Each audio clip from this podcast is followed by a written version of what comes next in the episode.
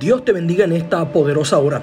Quiero seguir compartiendo contigo los 365 tesoros de la expresión no temas de Dios en su palabra para tu vida y para mi vida. Estos te ayudarán a conquistar los temores y cada vez vivir a plenitud el propósito de Dios para con tu vida. Sabes, los hermanos de José, cuando su padre murió, se llenaron de mucho temor pues pensaron que José se vengaría de ellos ante la ausencia de su padre. Esto muchas veces provoca que al sentirnos llenos de temor, pensemos y vivamos con mentalidad de esclavos. Sus hermanos fueron donde José y se postraron como sus siervos, es decir, como sus esclavos.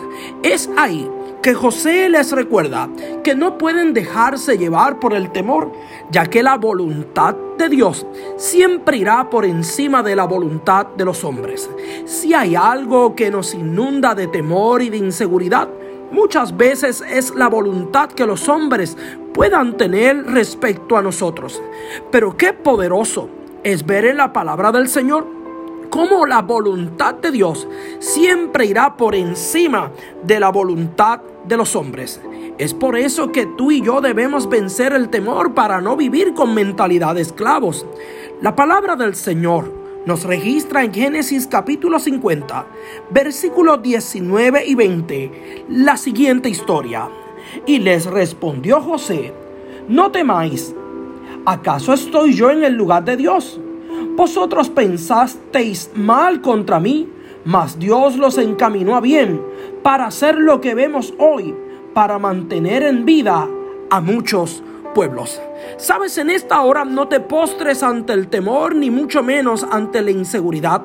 Dios te ha preservado para este tiempo y estará contigo en todo momento hasta guiarte a la voluntad perfecta de Él. Hoy este versículo de Génesis capítulo 50 nos recuerda que nadie puede ocupar el lugar de Dios y mucho menos alterar su voluntad para con nuestras vidas.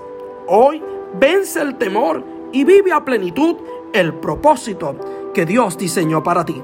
Este ha sido tu hermano Julio Narváez, ayudándote a vencer el temor durante los 365 días del año.